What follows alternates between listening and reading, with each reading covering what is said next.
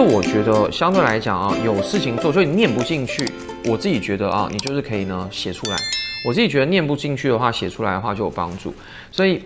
今天的主题其实是那个就是求生记嘛啊。那么当我我我其实今天最主要想要表达第一个就是我那个时候呃呃跟呃，我觉得你们现在过得可能也没有很不好，但我那时候觉得过得不好。但是另外一个我觉得很重要的事情是，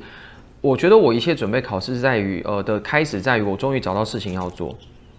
简单讲就是呢，我给自己定了进度。所以你们如果认识我的同学应该知道，就是绝大多数的同学呢，其实在准备考试的时候，呃，在进度这件事情上面不会很严格要求自己。但我那个时候是真的还蛮严格严格要求自己。但那个严格要求进度有时候是，譬如说我遇到某些页数比较简单的时候。那我会觉得赚到，我是会放松的，我会觉得很开心。但反过来，如果今天是就是那个进度，假设呃做不完的话，我是不睡觉也要做完的人啊，这是我自己定进度的一个方式。但定进度呢，超书这件事情让我开始变得有事情做。那么开始有事情做的这件事情呢，开始让我专注，因为。专注这件事情的话呢，基本上对我来说呢，呃，相对来讲就是呃可以抒发压力，同时也会让自己觉得自己呢好像有在做一些事。我常会跟同学们讲啊，就是你们自己本身就是呃在考试之前如果很紧张的时候，你去摸摸你的课本，摸摸你自己的申论题，然后最后的结果就是你会有一种感觉，就是其实这些是你的努力啊，别人做不到。我那时候跟自己讲啊，就是我做到了别人做不到的事情，所以我一定会考上，这是我的感觉。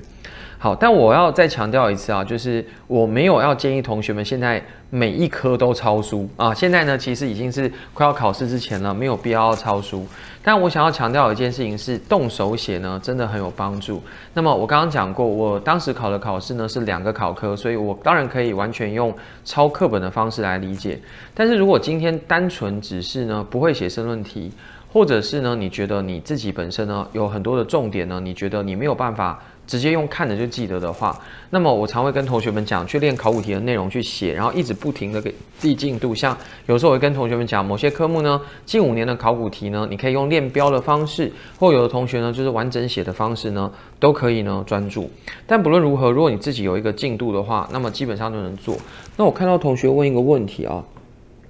进度都定多细啊？其实我自己进进度的时候呢，是以不是日子哦，我自己在进进进度的时候是以周期来算，就是我第一个周期呢，可能是给自己四十天，第二个周期给自己三十天，那那个标准是要是要怎么定？我觉得自己决定就好。